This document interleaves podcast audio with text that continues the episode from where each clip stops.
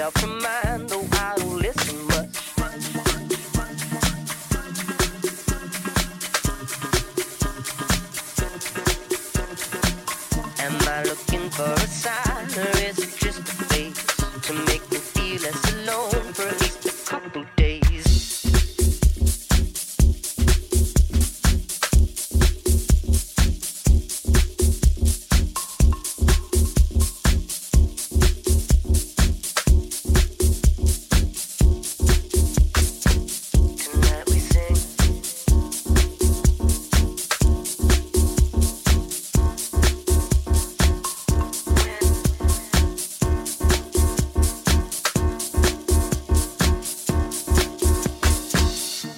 never lie to you without lying to me.